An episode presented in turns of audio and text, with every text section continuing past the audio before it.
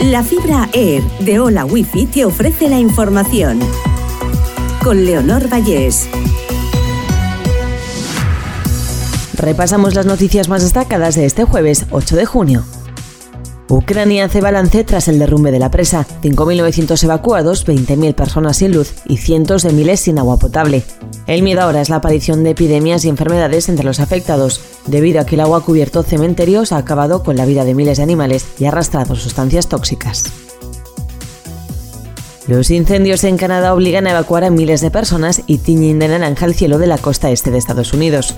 Hasta ahora han ardido 3,8 millones de hectáreas, 15 veces más que la media de los últimos 10 años. Se han activado las alertas por la calidad del aire y la espesa nube de humo ha llegado hasta el país vecino.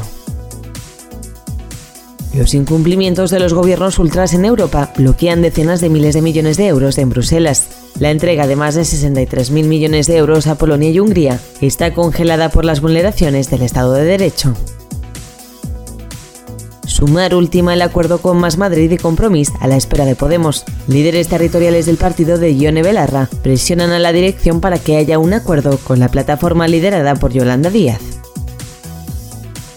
Correos promete una contratación sin precedentes para garantizar el voto por correo el 23 de julio. La contratación total será de entre 7.500 y 12.000 personas. Los sindicatos consideran que los 5.500 contratos que había anunciado originalmente el ente público son insuficientes.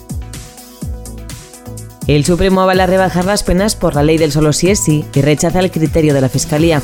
El alto tribunal fija doctrina. Si la ley del sí es sí es más beneficiosa para el reo, se podrá beneficiar de una rebaja.